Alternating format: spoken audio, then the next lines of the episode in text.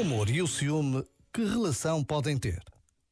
O amor não tem ciúme e o ciúme não tem amor.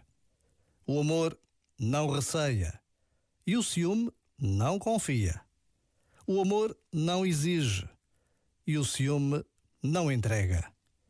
O amor não sequestra e o ciúme não liberta.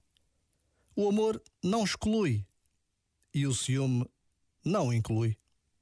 O amor não murcha e o ciúme não floresce.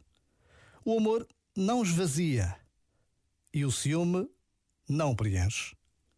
O amor, enfim, não vem do ego ferido e o ciúme, enfim, não vem do espírito.